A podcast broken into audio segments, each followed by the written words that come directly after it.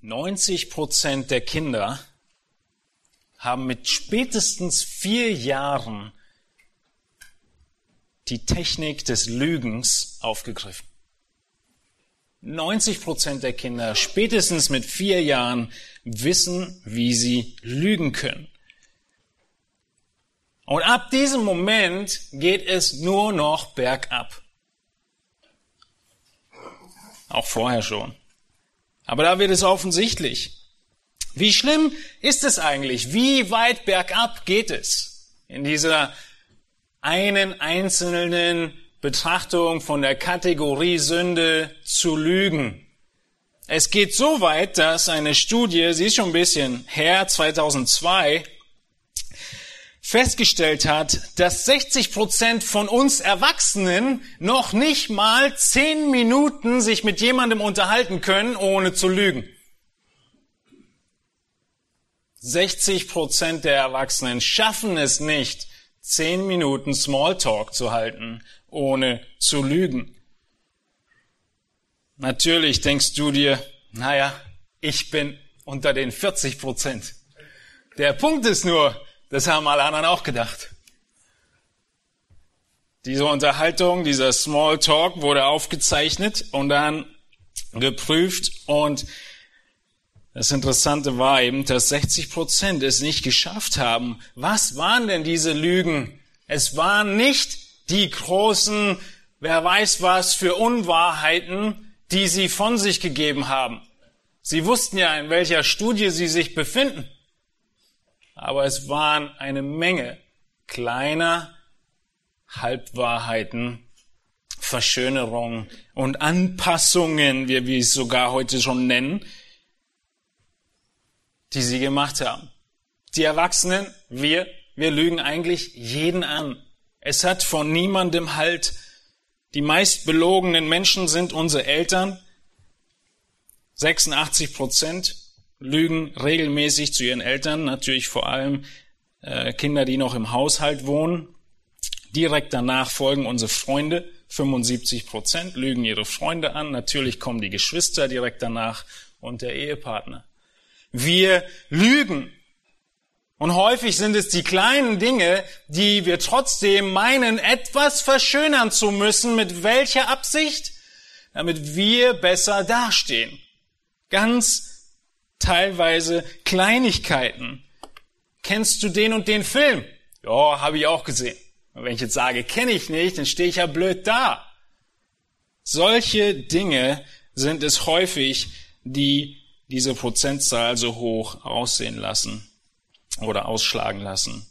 Frauen lügen hauptsächlich über ihr Gewicht und Männer über ihren Reichtum und ihre Kraft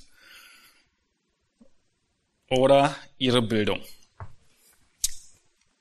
Lüge ist nur eine kleine Sünde von vielen, vielen anderen, die seit jeher die Welt beherrschen die Menschheit beherrschen. Die Menschen seit Adam und Eva, seit dem Fall im Garten Eden, kämpfen mit der Sünde. Sie kämpfen mit Versuchungen, die dann zur Sünde führen.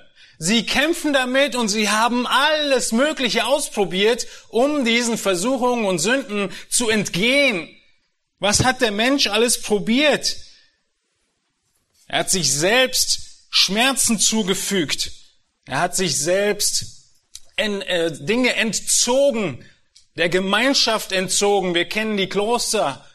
Essen entzogen, Partnerschaft entzogen, verschiedene Dinge um sich selbst zu kasteien und dann sicher zu sein vor Versuchungen.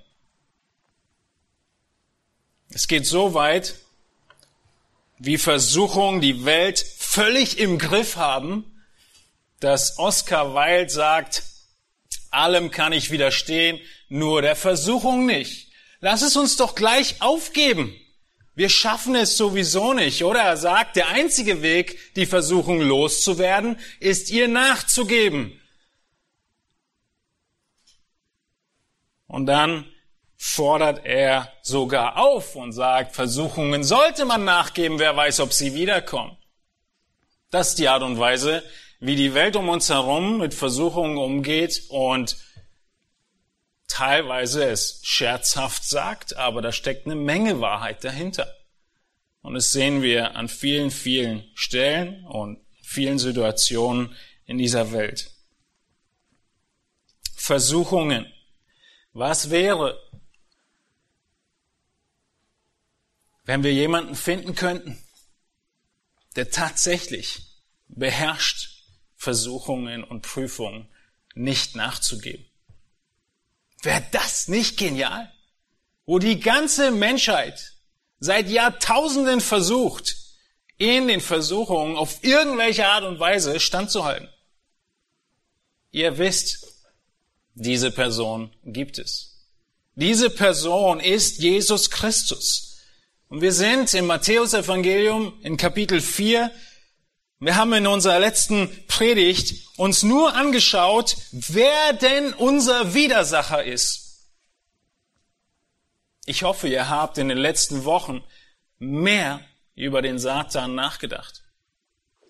Mehr darüber nachgedacht, wie viel Macht er bekommen hat.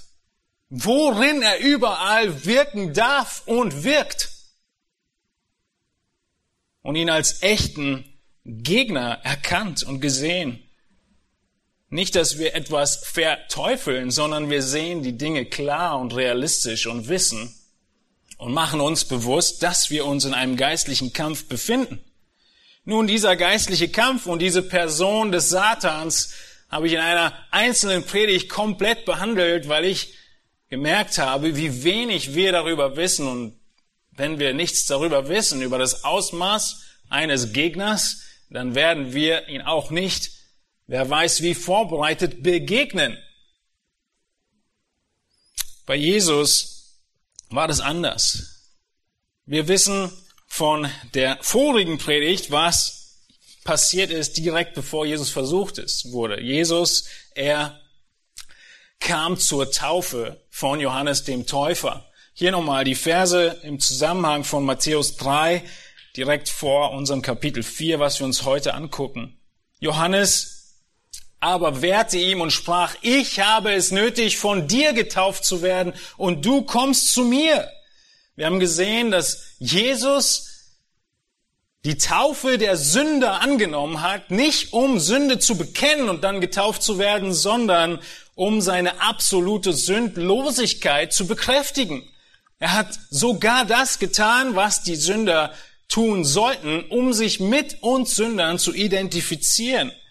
Wir haben in ähm, dem Vers davor gelesen, dass Jesus kommt, er kommt zur Taufe und das, was Matthäus hier deutlich macht, ist, dass er jetzt öffentlich auftritt.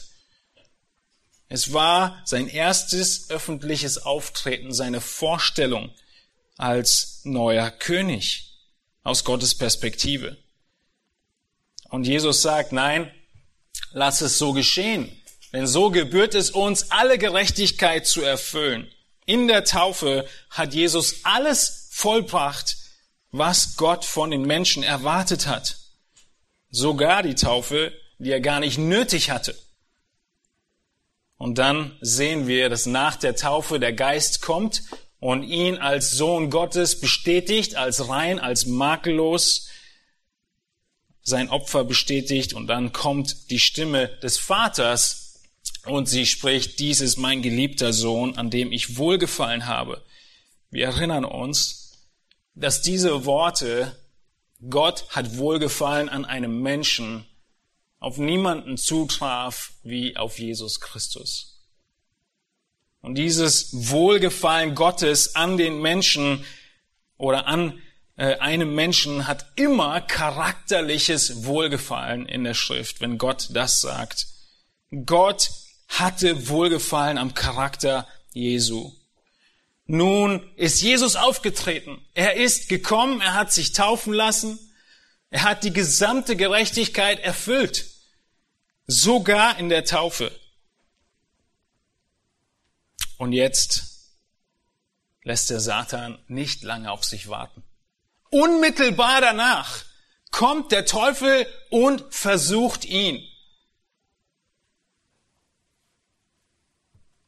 Er versucht ihn in der Wildnis. Und der Vater, der gerade gesagt hat, dies ist mein geliebter Sohn, an dem ich wohlgefallen habe, dieses Wohlgefallen wird geprüft. Matthäus beschreibt uns diese Versuchung hier in Matthäus 4. Und die Frage ist, warum schreibt Matthäus über die Versuchung Jesu? Und eure Antwort wird sein, na, damit wir wissen, wie wir in Versuchungen am besten umgehen sollen. Welchen Griff wir jetzt nehmen in unserer Kampftaktik, welche Waffe wir greifen und zücken. Und natürlich wissen wir auch das schon. Die Waffe ist immer das zweischneidige Schwert, die Bibel.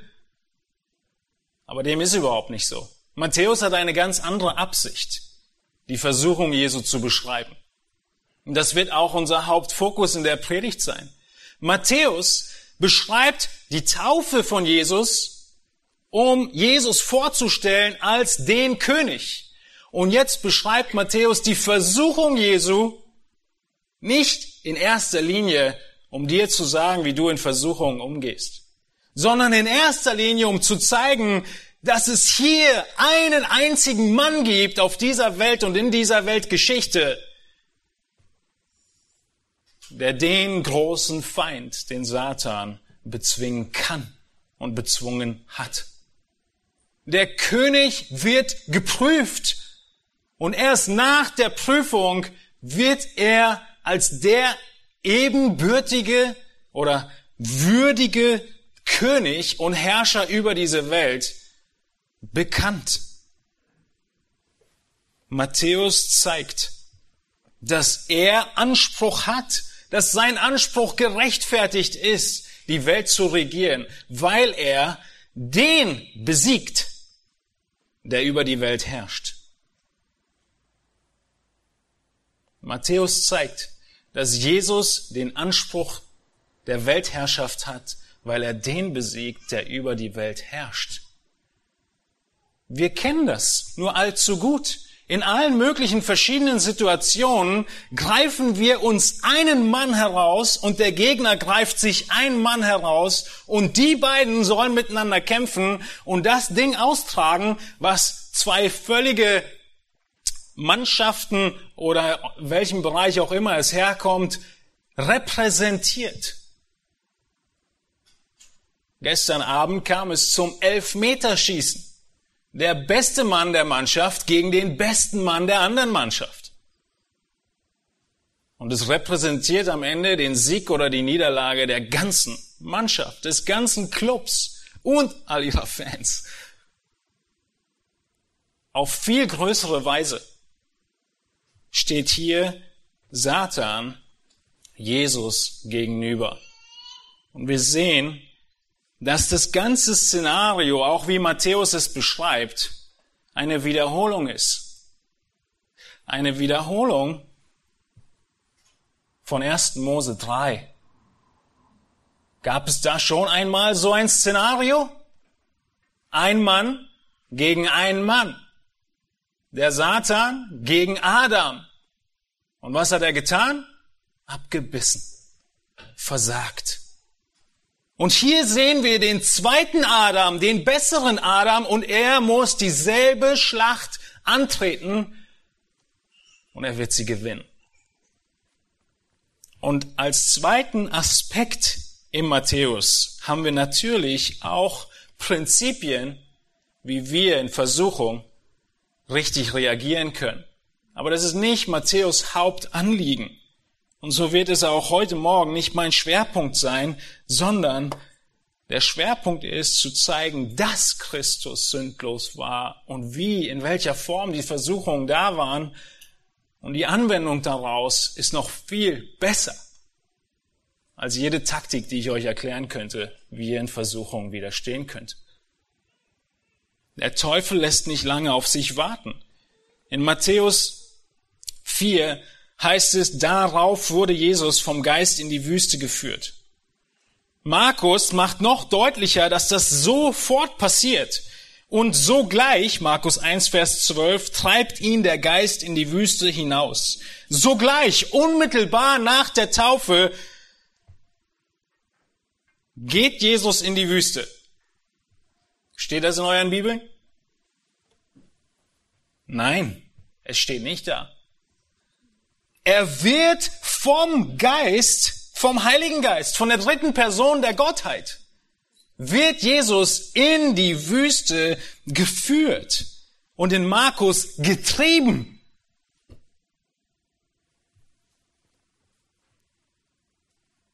Nach dem Sieg kommt häufig die Niederlage. Hochmut kommt vor dem Fall. Oder nach 1. Korinther 10, 12, wer meint, er stehe, sehe zu, dass er nicht falle. Dieses Prinzip, dass nach deinem großen Sieg große Prüfungen und Anfechtungen kommen, ist ein Prinzip dieser Welt. Und es hat auch bei Jesus vor ihm keinen Halt gemacht. Nach der großen Verkündigung, dies ist mein geliebter Sohn, kommt die große Prüfung. In vielen Situationen kommt nach dem Erfolg der Fall oder die Prüfung. Denkt an Elia. Er bezwingt 450 Propheten, macht den Altar nass, Feuer kommt vom Himmel, verzehrt das Opfer und nur Stunden später ist er so am Ende lebensmüde und bittet Gott zu sterben. Kaum ist Israel durch das Meer hindurchgezogen und vor dem Pharao geflohen, hat diese große Befreiung erlebt. Ganz zu schweigen von der zehnten Plage, wo all ihre Erstgeborenen beschützt wurden. Kaum ist es passiert, kommt die große Prüfung. Entschuldigung, Sie sind ja noch gar nicht durchs Rote Meer durch. Äh, kommt die große Prüfung, kaum sind sie raus und der Pharao jagt ihnen nach. Und sie müssen Gott vertrauen, weil sie da vor dem Meer stehen. Genau so ist es bei Jesus. Kaum war die große Vorstellung der Person Jesu der Welt gegenüber, nach 30 Jahren des Wartens, auch das haben wir letzte Predigt uns kurz erläutert, wird er versucht. Und ich hoffe, ihr seid noch wach an diesem schönen Sommertag die Frage, die jetzt kommt, ist sehr herausfordernd. Schaut in den Text hinein und beantwortet mir die Frage, wer versucht Jesus Christus? Wer versucht ihn? Geht Jesus in die Wüste und hoppla, trifft er auf irgendjemanden, der was zu ihm sagt und ihn versucht? Wenn ich die Frage schon so stelle, der Text heißt, dass der Geist Jesus in die Wüste führt mit einer Absicht. Lasst euch das mal auf der Zunge zergehen. Damit er vom Teufel versucht würde. Und in Markus heißt es, er treibt ihn in die Wüste, damit er versucht wird. Wer versucht uns? Versucht Gott uns?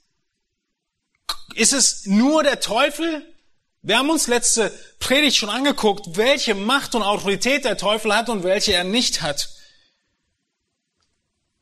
Und Matthäus macht sehr deutlich, Markus bestätigt es, dass es der Geist Gottes war, der dafür gesorgt hat, der die Erlaubnis gegeben hat, genau wie bei Hiob auch, dass der Satan ihn versucht. Und nicht nur hat er einfach so die lose Erlaubnis gegeben, als wenn er nicht wüsste, was passiert, sondern er wusste. Er hatte eine Absicht.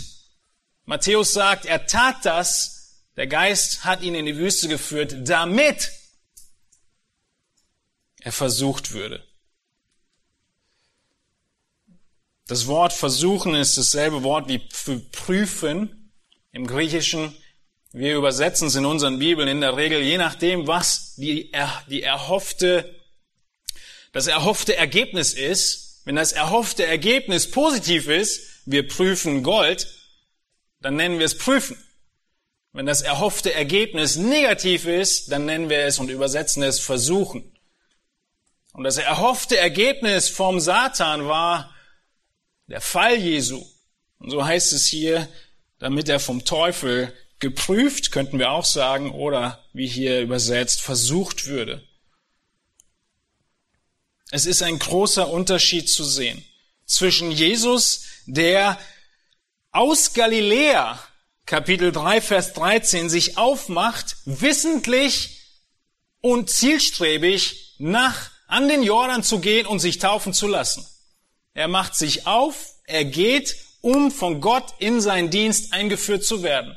Und jetzt in einem großen Kontrast hat er keine Wahl, sondern Gott selbst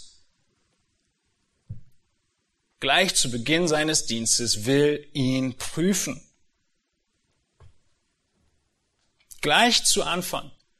Keine Probekämpfe, sondern sofort der Hauptkampf.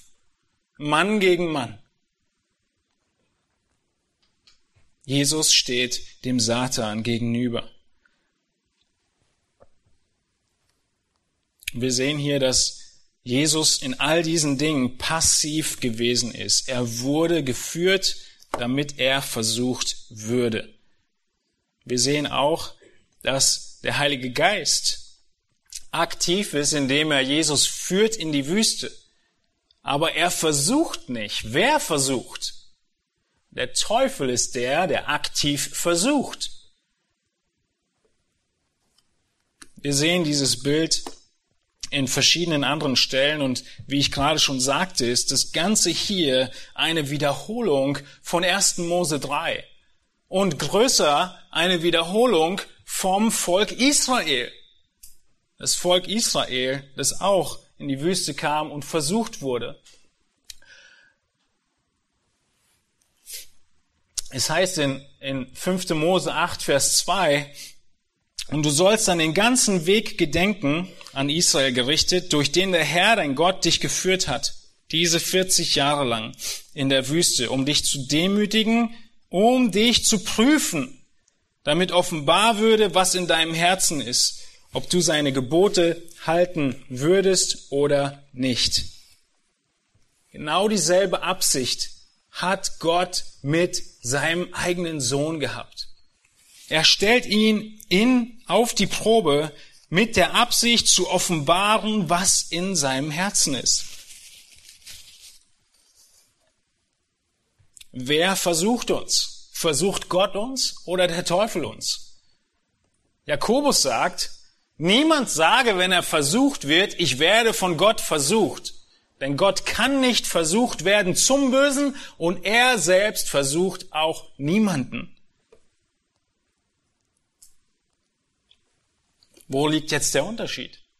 Wie können wir das verstehen, was hier passiert? Gott prüft. Er versucht nicht zum Bösen, wie Jakobus es hier sagt. Er tut es nicht. Und dennoch prüft er. Wir sehen in äh, Hebräer 11, 17, durch Glauben brachte Abraham den Isaak dar, als er geprüft wurde und opferte den Eingeborenen, er, der die Verheißung empfangen hatte. Abrahams Glaube wurde geprüft. Was sagt uns Hebräer 11? Gott wollte Abraham prüfen, ob er was glaubt. Ob er glaubt, dass Gott seinen Sohn aus den Toten auferwecken kann. Und so war dieser Schritt, seinen Sohn zu töten, nicht ein Mord, sondern ein Vertrauen darauf, dass Gott heilen wird. In dem Fall auferwecken wird. Wir wissen, dass Gott Einhalt gebot und er ihn nicht getötet hat, aber er wollte diesen Glauben prüfen.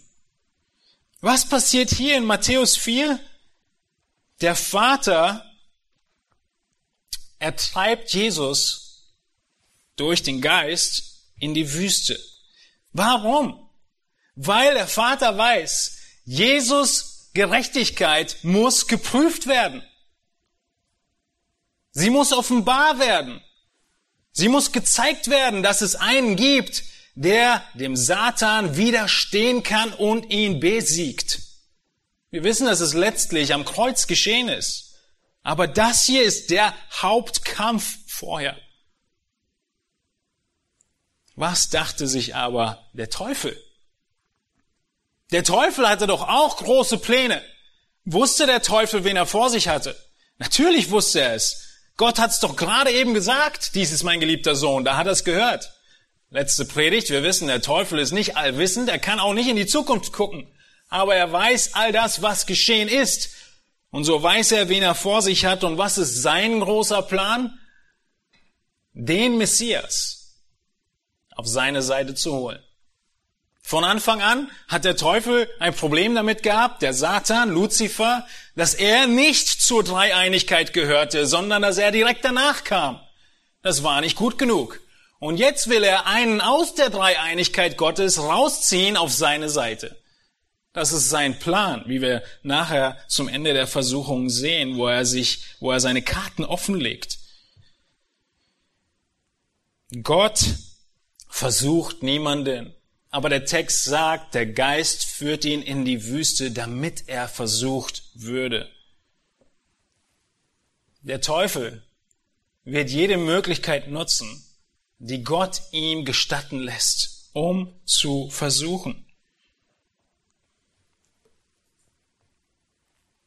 Wir könnten uns vielleicht ein paar Bilder oder Vergleiche nehmen, die zwar alle hinken, aber die doch ein bisschen aufzeigen, was die Absicht Gottes ist hinter den Prüfungen und Versuchungen. Wenn du dir überlegst, welche Eltern weise handeln, sind es die Eltern, die ihrem Kind nur davon erzählen, dass Feuer rot-gelb aussieht und sehr heiß ist? Oder sind es die Eltern, die es dem Kind erzählen und dann zum richtigen Zeitpunkt an ein Feuer herangehen lassen? Oder welche Eltern handeln weise? Die Eltern, die ihr Kind in einem Teppichzimmer aufwachsen lassen, wo kein Steinchen ist, das je in Berührung mit den Knien des Kindes kommen könnte, oder die Eltern, die zur angemessenen Zeit das Kind über den Kies laufen lassen, um Gleichgewicht in verschiedenen Situationen und auf verschiedenen Untergründen zu trainieren, in dem Wissen, dass es lernt von Fall zu Fall. Genauso wie unsere Eltern uns zur angemessenen Zeit unsere Erfahrungen teils mit Schmerzen verbunden machen ließen, aber trotzdem selbst unbeteiligt waren an den Schmerzen, genauso führt Gott uns zum Wachstum in Prüfung und bleibt unbeteiligt an der Versuchung. Gott schmeißt uns aber nicht ohne Info zum Schwinden in den kalte Wasser. Gott führt uns in Prüfungen, die angemessen sind. Er ist der liebende Vater, der fürsorgliche Hirte. Er führt uns in die Prüfungen, die uns zum Wachstum dienen. Und gleichzeitig, in 1. Korinther, sehen wir, dass er die Mittel zum Bestehen dieser Prüfung auch gibt. Ich weiß, dass all diese Vergleiche hinken aber sie zeigen uns auf eine kleine Art und Weise, dass selbst wir manchmal Prüfungen benutzen, um zu trainieren, um andere voranzubringen. Und Gott tut genau das. Er gibt uns diese Prüfung im Leben, sodass unsere geistlichen Muskeln trainiert werden, dass sie geübt werden und dann wachsen. Und es kann sein, dass Gott diese Versuchung direkt herbeiführt, wie hier in Matthäus 4, dass es Gottes alleinige Absicht ist und der Satan sich nur freut über eine weitere Möglichkeit. Oder es kann sein, dass Gott einfach, äh, dass der Satan selbst Initiative ergreift, wie es bei Hiob der Fall war. Gott wird aber immer das Gute in uns wirken. Seine Absichten sind immer denen des Satans überlegen. Der Satan dachte, ich krieg Jesus jetzt und ich versuche ihn. Aber Gott sagte sich, ich prüfe, damit ich aufzeige, dass er der rechtmäßige König dieser Welt ist. Ein riesiger Unterschied. Wer versucht also? Wir können die Frage nicht ganz beantworten. Lange nicht beantworten, könnte man auch sagen. Wir sehen aber in Jakobus, dass Gott niemals der Autor oder Urheber von Sünde oder Versuchung ist. Wir wissen aber auch, dass Gott völlig souverän ist über jedem und allem, was passiert. Auch über schrecklichen Dingen, die dir passieren. Über die Rückenschmerzen, wobei das Wort völlig untertrieben ist. Über Krankheiten, über Todesfälle, über alles, was geschieht. Das heißt, er ist auch nicht völlig losgelöst von Dingen, die in dieser Welt passieren, auch nicht dem Bösen. Der Satan ist immer noch an der Leine Gottes. Aber er hat eine Menge Möglichkeiten bekommen. Wir können diese Frage, wer uns versucht und wie das Böse in die Welt hineinkommt, nicht völlig beantworten. Und dennoch können wir zu Hiob schauen und Gottes Antwort uns angucken.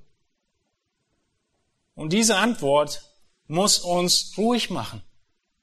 Diese Antwort lautet, dass nachdem Hiob sein ganzes Buch lang viele Dutzende Kapitel hinterfragt hat, warum es ihm so schlecht geht, tritt Hiob vor Gott und sagt, wie sieht's aus? Und Gott antwortet ihm und sagt, äh, antwortet ihm und sagt, das sind jetzt Gottes Worte an Hiob. Gürte doch deine Lenden wie ein Mann. Ich will dich fragen und du sollst mich belehren. Gott zu Hiob. Und jetzt ist die große Frage, was sagt er ihm? Womit belehrt er ihn? Was ist die Antwort auf diese Frage des, der Ursache des Bösen und das Problem der Versuchung? Er antwortet ihm und sagt, wo warst du, als ich den Grund der Erde legte? Sprich es aus, wenn du Bescheid weißt. Wer hat ihre Maße bestimmt? Weißt du das? Wer hat die Messschnur über sie ausgespannt? Worin wurden ihre Grundpfeiler eingesenkt? Oder wer hat ihren Eckstein gelegt, als die Morgensterne miteinander jauchzten und alle Söhne Gottes jubelten? Wer hat das Meer mit Schleusen verschlossen, als es hervorbrach, heraustrat wie aus dem Mutterschoß, als ich es in Wolken kleidete und Wolken dunkel zu seinen Windeln machte, als ich ihm seine Grenze zog und Riegel und Tore einsetzte? Das Kapitel geht noch eine ganze Seite lang so weiter. Was ist die Antwort Gottes? Die Antwort Gottes ist, erklär du mir bitte zuerst alles, was du hier auf dieser Welt siehst. Erklär einfach nur das, was du siehst, bevor du anfängst, mich zu beschuldigen, Gott zu beschuldigen, Dinge, die übernatürlich sind, zu verurteilen. Oder Gott auf die Anklagebank zu setzen.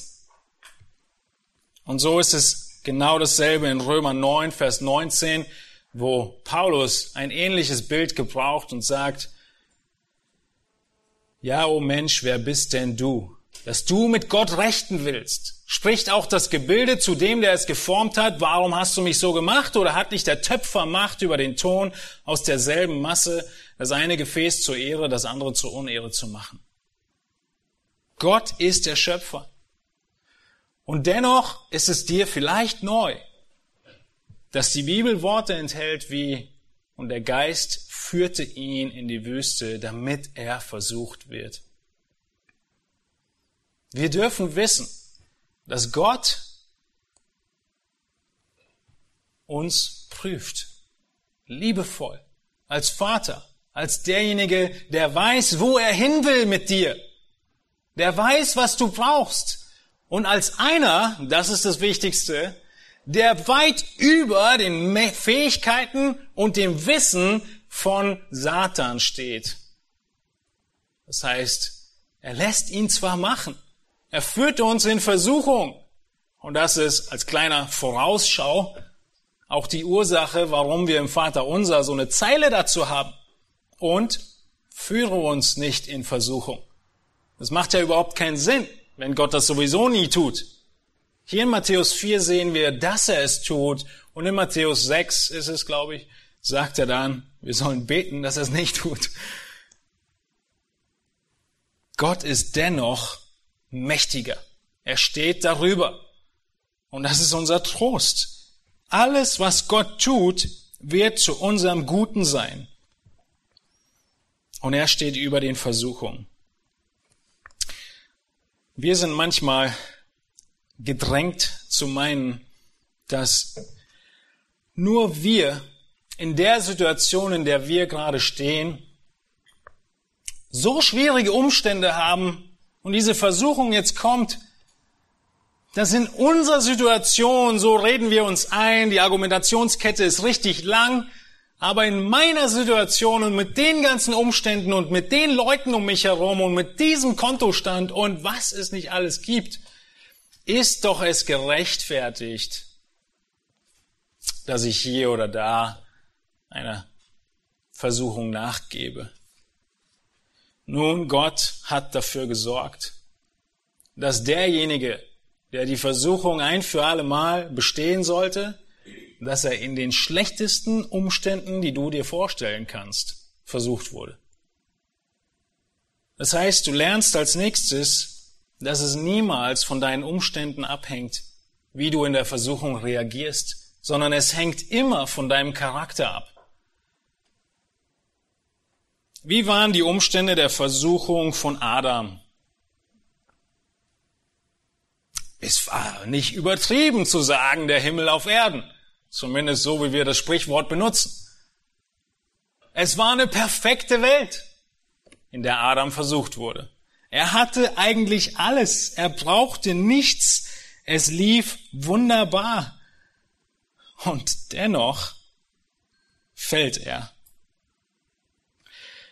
Zweite Frage, in welcher Umgebung, unter welchen Umständen wurde der Sohn Gottes versucht? Die schlechtesten Umstände, die du beschreiben könntest. Wenn du ganz Israel, was ja nun mal das Land war, wo Jesus geboren ist, also bleiben wir dabei, wenn du das ganze Land nimmst und dir den allerschrecklichsten Ort suchst, den es gibt, dann ist das die Wildnis. Da gibt es nichts außer Raubtiere. Es ist eine sehr, sehr trockene Wüste und niemand will da bleiben. Hier und da lesen wir in der Bibel, dass Leute, die flüchten mussten, und es ist ja ein kleines Land, wohin flüchten? In die Wildnis, weil da kein anderer hinterher will. Da will keiner hinterher. Und Jesus, er wird genau dahin geführt oder gedrängt vom Geist in die schlechtesten Umstände. Davon nicht gut, nicht genug. Ist er 40 Tage ohne Essen. Wie reagierst du, wenn du mal ein oder zwei Mahlzeiten auslässt? Also wenn ich wenig gegessen habe, dann ist das eins der Hauptargumente zu sagen, ja, der Zornausbruch, den muss man mal durch zehn teilen, weil ich habe ja nicht gegessen. Und diese Unzufriedenheit hier und dass ich hier so reagiert habe, ich war echt voll genervt. Ich meine, wie bist du denn drauf nach 40 Tagen? Das ist die Situation, in die Gott seinen Sohn bringt, um seinen Charakter zu zeigen. Es hängt nicht von den Umständen ab sondern vom Charakter dessen, der geprüft wird. Er war 40 Tage und 40 Nächte gefasst, hat er gefastet. Und stell dir vor, er war zuletzt hungrig. Die Bibel ist ziemlich ehrlich und offen. Sie übertreibt auch nicht, sie sagt es einfach nur als Fakt und er ist nicht schwer zu glauben. Er ist hungrig. Normalerweise ist es nicht nur, dass wir physisch schwach werden durch Hunger oder Nahrungsentzug, sondern auch geistlich. Und Satan, wie wir ihn kennen, nutzt welche Momente, um uns zu versuchen? Die Schwachen. In welchen Momenten sind die Versuchungen am größten, in denen du müde bist, in denen du fertig bist? Andere Leute würden denken, meine Güte, er ist so müde, er kann nur noch schlafen. Und der Satan weiß, das ist meine Stunde. Er weiß genau, wann er auftreten soll und wann, die, wann seine Möglichkeiten zu siegen und Leute zu Fall zu bringen am größten sind. Und so bleibt seine Strategie.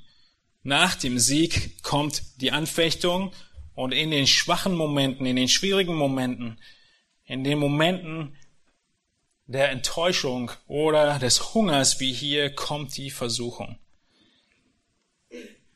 Wer versucht, es ist sowohl Gott als auch der Satan, wobei Gott nicht Autor der Sünde ist, aber er sie führt, uns da hineinführt, um uns zu prüfen. Und wir sehen, dass Jesus von Matthäus vorgestellt wird als derjenige, der dem großen Feind gegenübersteht und ihn besiegt. Wir sehen in den Versen, die danach kommen, wie viele Möglichkeiten der Satan sich herausnimmt, um ihn zu Fall zu bringen. Im letzten Punkt, in Vers 9, spricht er dann davon, dieses alles will ich dir geben, die ganze Erde, wenn du niederfällst und mich anbetest. Der größte Punkt, das Öffnen seiner Karten, ist in dem letzten Schritt der Versuchung. Und er sagt, am Ende will ich, Jesus, dass du mich anbetest. Am Ende will ich, dass du überläufst, die Seiten wechselst. Die Absichten des Teufels sind uns nicht unbekannt. Wir wissen, wie er handelt. Und wir haben einen Gott, einen Vater, einen Hirten, der uns liebt, der für uns sorgt. Und so dürfen wir vertrauen. Und wir haben heute einmal mehr gesehen, wer dieser Versucher ist, wie Anfechtungen aussehen, in welchen Momenten er kommt und werden die Verse drei bis folgende für die nächste Predigt lassen, wo wir dann sehen, wie der Teufel die Situation ausnutzt, die Schwachheit ausnutzt, sogar dein Bibelwissen ausnutzen wird, alles ausnutzen wird, damit du in deinem Leben was tust. Die Taktik des Satans ist immer, Abkürzung zu nehmen um das zu bekommen, was Gott dir ja eigentlich schon versprochen hat. Aber auf ein bisschen schnellere Weise. Und als weiteres sehen wir, dass er derjenige ist, der anklagt, der verklagt. Er wird sogar Jesus anklagen in diesem Text, der noch kommt. Wir dürfen wissen, dass Gott, auch wenn Versuchungen in unserem Leben da sind, sowohl den Ausgang schafft, als auch die Mittel schenkt und immer noch Herr über die Situation bleibt. Aber allem voran, auch wenn Kinder mit vier Jahren lügen, auch wenn Erwachsene in 60 Prozent ihrer zehn Minuten Smalltalks lügen, auch wenn Menschen seit jeher versucht haben, Versuchung und Sünde irgendwie zu umgehen, gibt es einen einzigen Menschen, den Gott Menschen Jesus Christus, der die Versuchung bezwungen hat und darin gezeigt hat, dass er denjenigen, der hinter der Versuchung steht, den Vater des Bösen, bezwungen hat. Und deshalb heißt es dann in Hebräer 4, dass wir zu ihm laufen, zu ihm laufen und ihn um Hilfe bitten. Der große Punkt von Matthäus 4 ist, Jesus war sündlos. Der große Punkt ist, dass wenn du heute Nachmittag, ich muss gar nicht von morgen reden, sündigst und in Versuchung fällst, wird der Satan das tun, was er schon immer getan hat. Er wird dich anklagen. Er wird dir sagen, siehste, schon wieder nicht geschafft. Das tut er sogar mit Jesus. Siehste, Gott versorgt dich gar nicht. 40 Tage lässt er dich hungern. Hat er noch nicht mal mit dem Volk Israel gemacht. Von wegen Sohn Gottes. Er klagt an. Und was musst und kannst und darfst du tun? Du läufst zum Herrn. Du fliehst zum Herrn und du rufst zu ihm und sagst, ich bin nicht anklagbar. Erinnert euch das Zitat von Luther zur Sünde, wenn der Satan ihn anklagt? Wenn nicht, ein guter Grund, die letzte Predigt zu hören. Es ist nicht mehr meine Schuld. Sie liegt auf den Schultern eines anderen. Du kannst dich mit ihm anlegen. Das ist am Ende, was Matthäus 4 uns deutlich macht.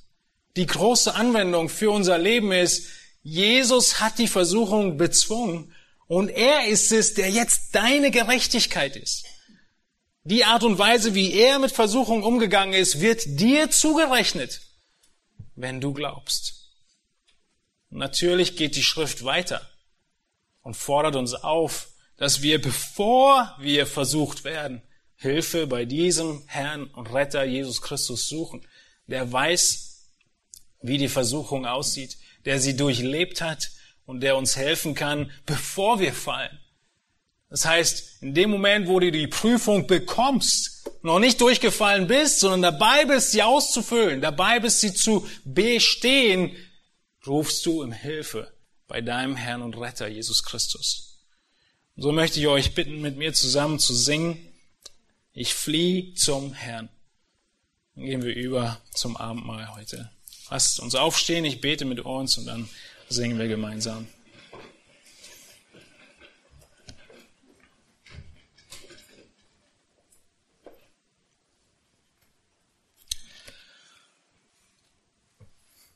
Unser Gott, wir dürfen dich erkennen, wie du bist. Du hast uns die Augen geöffnet für dein Wesen.